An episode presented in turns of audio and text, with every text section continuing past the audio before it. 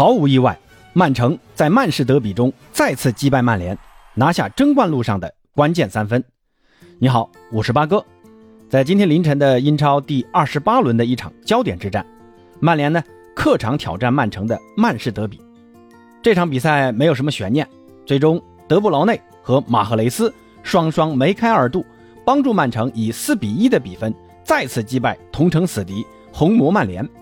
曼联在上半场还是踢得有点样子的，桑乔的进球还一度帮助曼联追平了比分。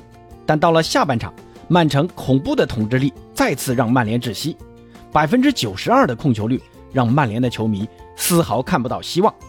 曼城呢，凭借这场比赛的胜利，再次以六分的优势领先利物浦，排名英超榜首。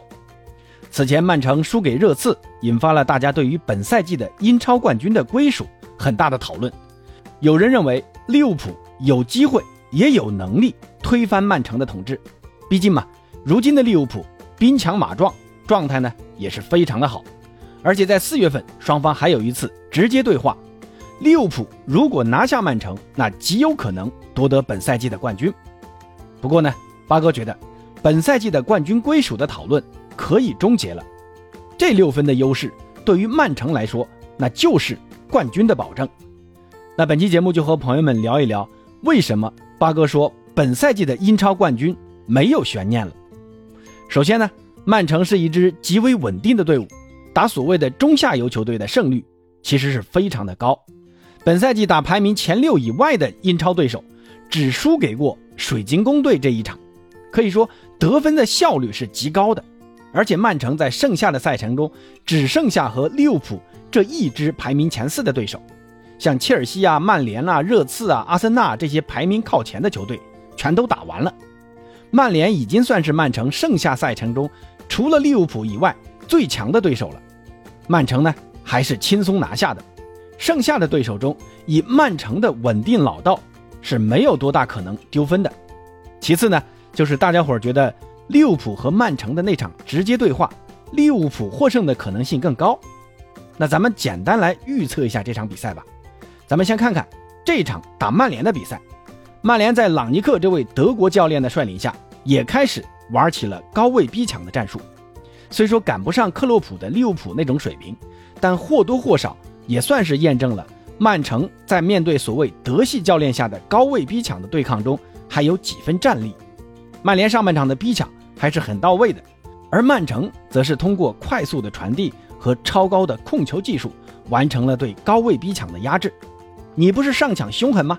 那我就不停的传递，在局部形成人数上的优势，保证我有多个出球点。而且呢，曼城的球员大多都是那种小个儿的小快灵型的球员，脚下技术都非常好，一般人都不一定抢得下来，而且很少失误丢失球权。所以啊，名义上曼城是四三三，其实在八哥看来就是玩的四幺五的无锋阵。单后腰虽然薄弱了一点，但架不住你中前场人数多呀。而且德布劳内和 B 席都是有着一脚直塞的本事的。这种直塞对于你的上抢往往非常致命，一下就能打穿你的防线。可能你会说，利物浦的防线可不是曼联那种马奎尔都能打中卫的防线可比的。但任何防线啊，其实都会有弱点的。那利物浦的这条防线的弱点，可能就在于他的两个边卫喜欢插上助攻这一点。两侧的空当可以下下功夫，所以对于利物浦的这种以疯跑逼抢为主的队伍，通过这场打改造后的曼联来看，曼城并不是没有办法的。而且首回合双方是战成二比二平，曼城不管是射门数还是控球率，那都是略微占优的。那这次呢，又是曼城的主场，那就算曼城赢不下红军利物浦，保个平局总是有很大可能吧。那这也是一个不错的结局啊，分差还是六分。第三呢，就是利物浦的一个赛程了。